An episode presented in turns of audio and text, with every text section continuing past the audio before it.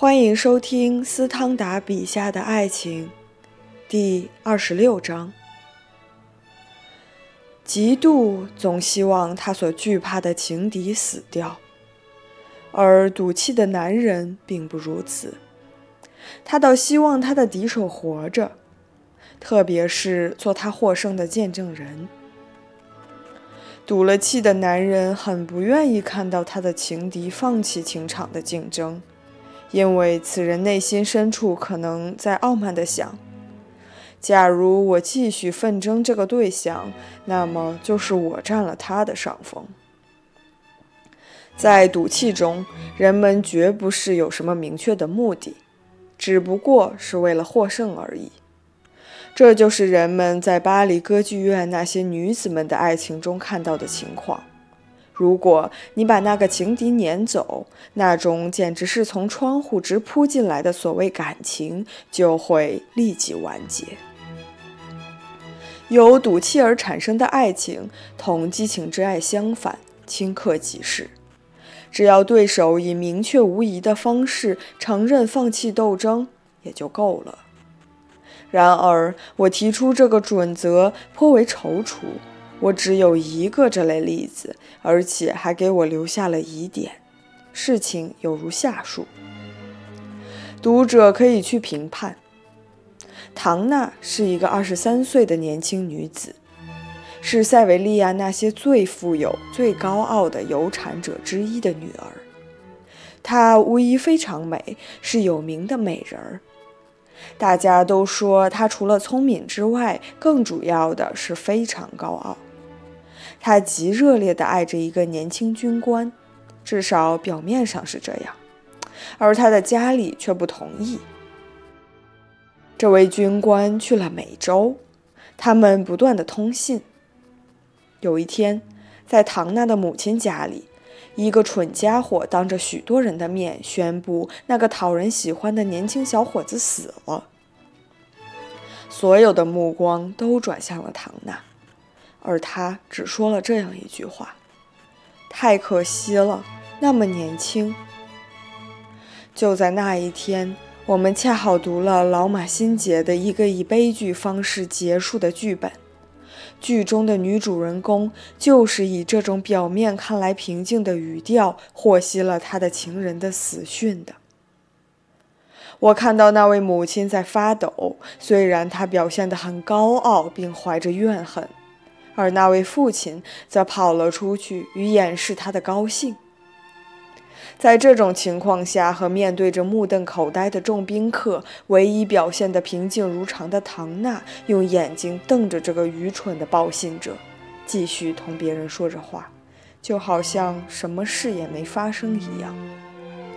他那受惊的母亲则让他的女仆留意着唐娜，但他的举止中。什么变化好像也没有。两年以后，一个非常俊美的男子向唐娜求婚，这一次还是那样，而且依然是同样的理由，因为求婚的人不是贵族。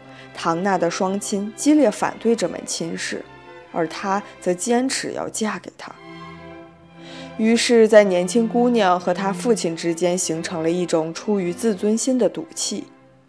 父亲禁止这个年轻男子进他的家门，也不再有人带唐娜出门到郊外去，几乎连教堂都不带他去。这家人千方百计地阻挠他去会见他的情人，而男生则乔装改扮，相隔一段时间就秘密地来看他一次。唐娜则越来越坚持己见，并且拒绝了许多最荣耀的婚姻对象。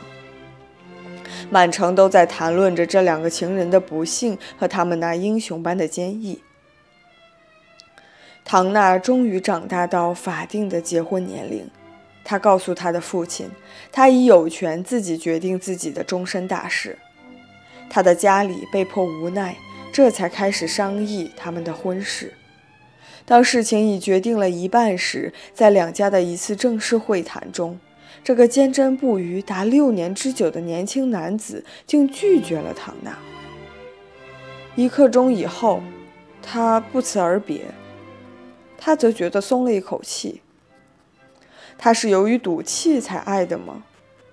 或者，这颗伟大的心灵不屑于怀着悲痛在大庭广众面前出丑？我曾经说过，激情之爱往往只有在使人产生一种出于自尊心的赌气时才会出现。那时，他表面上好像得到了他曾希望得到的一切，他的那些埋怨是可笑的，而且似乎很荒谬。他不能够把他的不幸吐露出来，然而他却不断接触到和证实这种不幸。我可以这样说，他的例证是同最令人愉快的和最能给人以动人幻想的情况交织在一起的。这种不幸在最温馨的时刻才露出他那丑陋的头来，就像为了同情敌作对，使他感觉到在他怀抱中的那个既迷人又冷漠的人正爱着他的极大幸福，又同时使他感觉到这种幸福永远不会是他的。这也许就是在有了嫉妒之后最残酷的不幸。赌气在情趣之爱方面大获成功，它决定着情趣之爱的进展。这是人们用来更好地区分情趣之爱与激情之爱的经验之谈。一个年轻新兵到团里时，老兵总要对他进行教导，说：如果你被安排在一家住着两姐妹的住宅里借宿，而且又希望得到他们中的一个的爱情时，那你必须向另一个献殷勤。在大部分西班牙年轻女子看来，如果你想得到爱情，那你只要表现出诚意和谦逊就够了，因为你心里对于女房主还一无所知。我正是从那位和蔼可亲的拉塞尔将军那里得到这种有益的教诲的。这是对付激情挚爱的最危险的方法。本集播讲完毕，感谢您的收听。